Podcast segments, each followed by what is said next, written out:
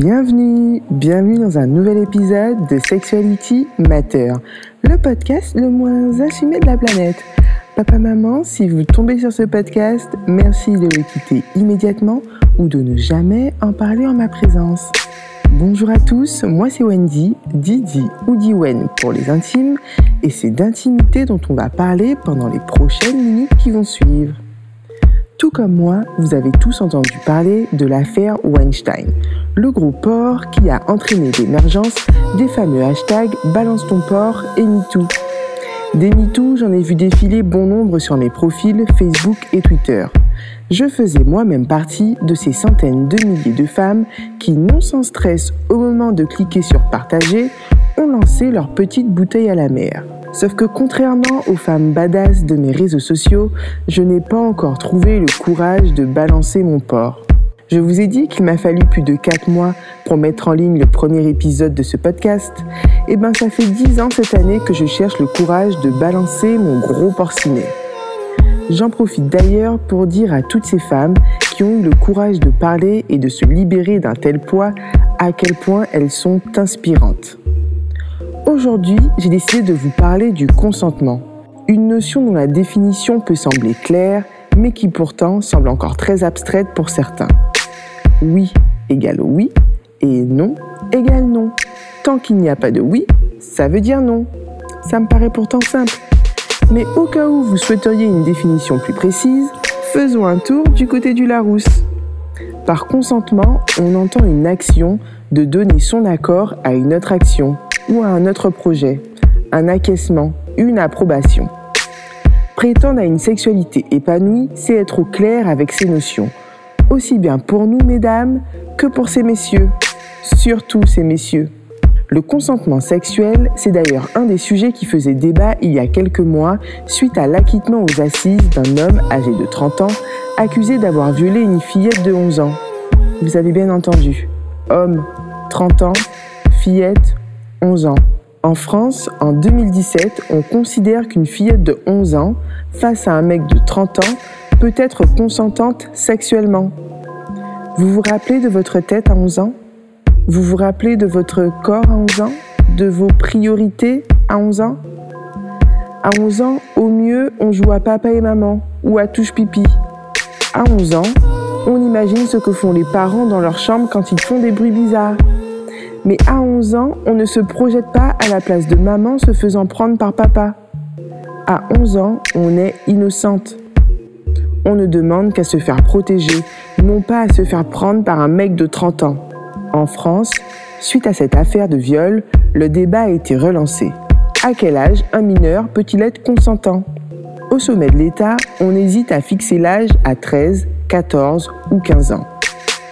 Aux États-Unis, une avocate, Catherine Lawson, lançait il y a quelques mois sur Twitter le hashtag MeAt14, moi à 14 ans, pour montrer à quoi ressemblent les fillettes de 14 ans et surtout pour affirmer qu'à cet âge, elles sont incapables de consentir. Du coup, on attend d'en savoir plus, mais vu le débat, ça ne présage rien de bon. Toute cette actualité m'a amené à me poser une autre question. On demande souvent aux victimes de viol si elles ont bien explicitement exprimé leur non-consentement. Est-ce qu'elles étaient assez claires? Est-ce qu'elles ont bien dit non? Est-ce que leur tenue n'était pas trop aguicheuse? À quel moment apprenons-nous aux hommes à bien poser des questions? Oui, à quel moment on propose des cours d'éducation sexuelle où on enseigne aux hommes à demander pour avoir un rapport sexuel? Madame, est-ce que là, tout de suite, je peux vous mettre la main aux fesses? Est-ce que je peux frotter mon pénis à votre jambe en prétextant qu'il y a trop de monde dans le métro? Est-ce que je peux vous demander une fellation à l'arrière de cette voiture? Est-ce que je peux vous pénétrer dans cette ruelle sombre? Comme cela, si jamais il y a litige et que les deux parties, majeures je précise, on ne sait jamais, arrivent au tribunal, on pourra demander à ces messieurs s'ils ont bien posé la question, s'ils se sont bien exprimés, s'ils n'ont pas bégayé, si leur langue n'a pas fourché. Il y en a marre de devoir porter la responsabilité en tant que femme et surtout en tant que victime. C'est aux agresseurs de répondre de leurs actes et non l'inverse. Parlons maintenant d'un sujet un peu plus délicat, le consentement sexuel dans le couple. C'est trop facile de penser qu'une fois en couple, tout est acquis. Non, non et non. On le voit d'ailleurs dans les histoires de viols conjugaux. Il est très difficile pour les femmes victimes de viol par leur conjoint de se faire entendre et d'obtenir justice, tant il y a une croyance générale qui voudrait que le viol dans le couple n'existe pas. C'est bizarre parce que le mot non a pourtant exactement la même signification lorsque l'on est en couple ou lorsque l'on se marie.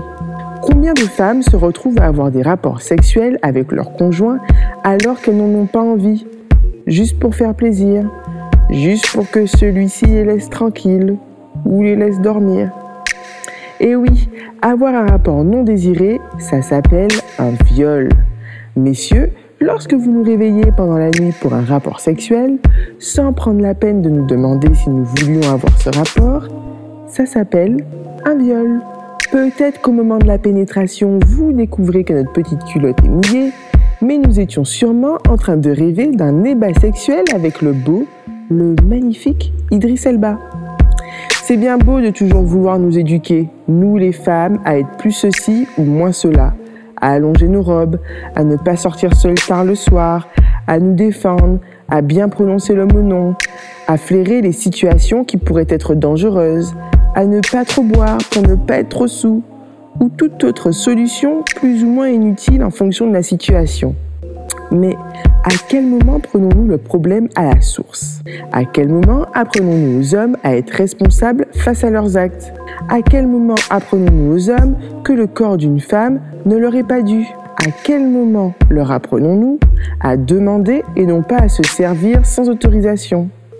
À quel moment apprenons-nous aux hommes à se retenir? Comme disait le père d'Albert Camus, un homme, ça s'empêche. Sur ce, je vous dis à la semaine prochaine. Je rappelle que ce podcast n'est clairement pas assumé. Toute ressemblance avec des personnes existantes ou ayant existé est purement fortuite. Cœur, cœur, love.